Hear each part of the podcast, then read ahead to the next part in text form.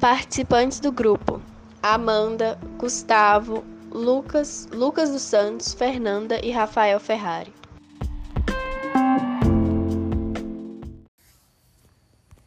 Vidas Secas é um livro cujo foi escrito pelo autor Graciliano Ramos e verificado pela editora Record. Contendo 17 capítulos, o livro possui 174 páginas e está na sua edição número 145. A obra é uma crítica à miséria enfrentada pelos moradores do sertão, mostrando o cotidiano da família de retirantes, composta por Fabiano, Sinhá Vitória, seus dois filhos e a cadela Baleia, que por sua vez foram para o Nordeste em busca de uma melhor qualidade de vida, mas se encontraram numa época de seca na Caatinga, em uma situação de fome, sede, exploração e pobreza.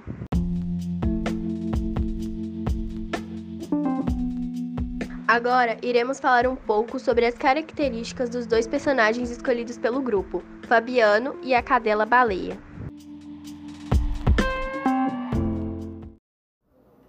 Fabiano é um homem pobre, desempregado e rude, típico vaqueiro do sertão nordestino. Sem ter frequentado a escola, não é um homem com o dom das palavras, e chega a ver a si próprio como um animal às vezes.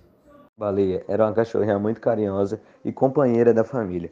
O que eles manifestavam, ela manifestava junto. O que eles sofriam, ela sofria muito. Era realmente uma cachorrinha bem especial. Numa passagem do livro, diz que ela saiu para caçar à noite, ao ar das montanhas em busca de caça. Quando achou um preá e levou para sua família, já que os mesmos passavam extrema fome e sede nessa noite. Ela seria a salvadora do dia com aquele alimento que possibilitaria o sustento da família por algumas horas. Mas infelizmente, Baleia começou a sofrer com uma doença chamada hidrofobia, ou raiva para os mais chegados.